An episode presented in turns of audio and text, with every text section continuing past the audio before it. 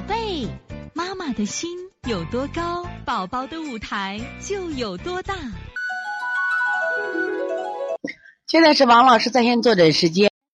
我们现在看一下这个幺零四六，这个佳木斯豆豆妈，宝宝鼻炎流清涕，鼻炎凉，一运动就流清涕，是不是肺寒？为什么清鼻涕还带点黄？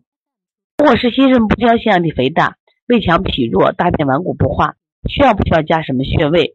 宝宝吃含量中药比较多，大便顽固不化，是不是胃寒？为什么舌皮为有裂纹？这个宝宝能不能吃鸡屎藤？是这样子啊。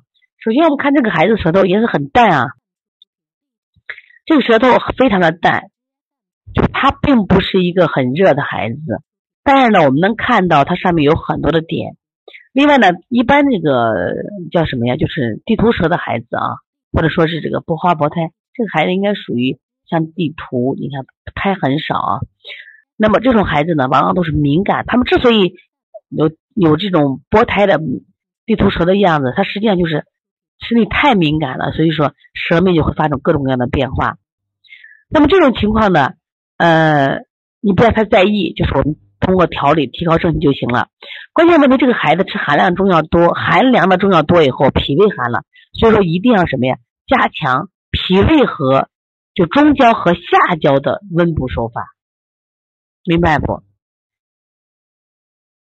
比如说我们的补肾阳呀。补脾阳呀，外劳宫啊，揉二马呀，可以用推三关，这是可以用的啊，可以用的，没有问题。嗯，另外呢，这个小孩如果鼻炎一运动就流鼻涕，你看这个孩子的宣发也差得很，所以说搓肺腧，搓肺腧到什么呀？到透热啊，搓肺腧到透热，反复搓，每天从风池搓到什么大椎，风池搓大椎，再往下点到肺腧，每天。给他搓什么呀？一到两次，这个治鼻涕特别快啊。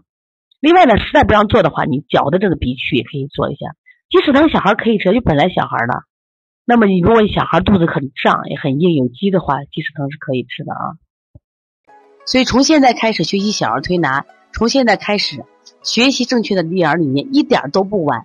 也希望我们今天听课的妈妈能把我们所有的知识，通过自己的学习，通过自己的分享。